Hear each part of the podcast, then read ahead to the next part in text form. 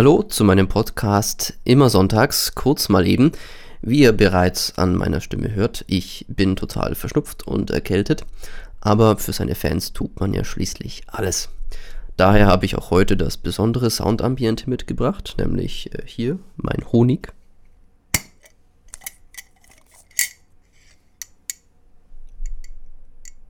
Ist meistens relativ still, aber ja, hilft. Ne? Blütenhonig, Bio vom Kaufland. Kann man nicht Nein sagen.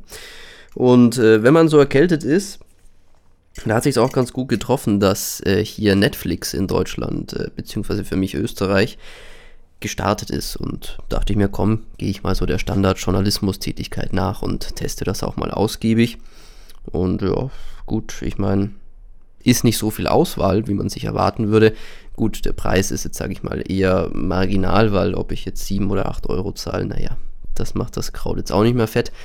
Aber ja, ein bisschen mehr Filme äh, hätte ich schon erwartet. Und dann ist mir aber relativ schnell klar geworden, was Netflix eigentlich ist und diese ganzen Streaming-Portale. Weil letzten Endes, wie jetzt so die illegalen Konkurrenten, ist es ja nicht gemeint. Das ist ja keine Filmdatenbank, sondern es ist eher so, wie an seine Bayern im Prinzip, ja. So das Beste der 90er, 2000er und von heute.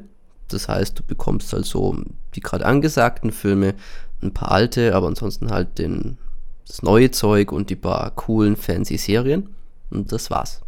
Und dann gibt es ab und zu halt wieder so ein paar Upgrades, wo man sagt, ja, jetzt hier wieder für die nächsten paar Wochen hast du wieder das zur Auswahl und dann ist wieder weg.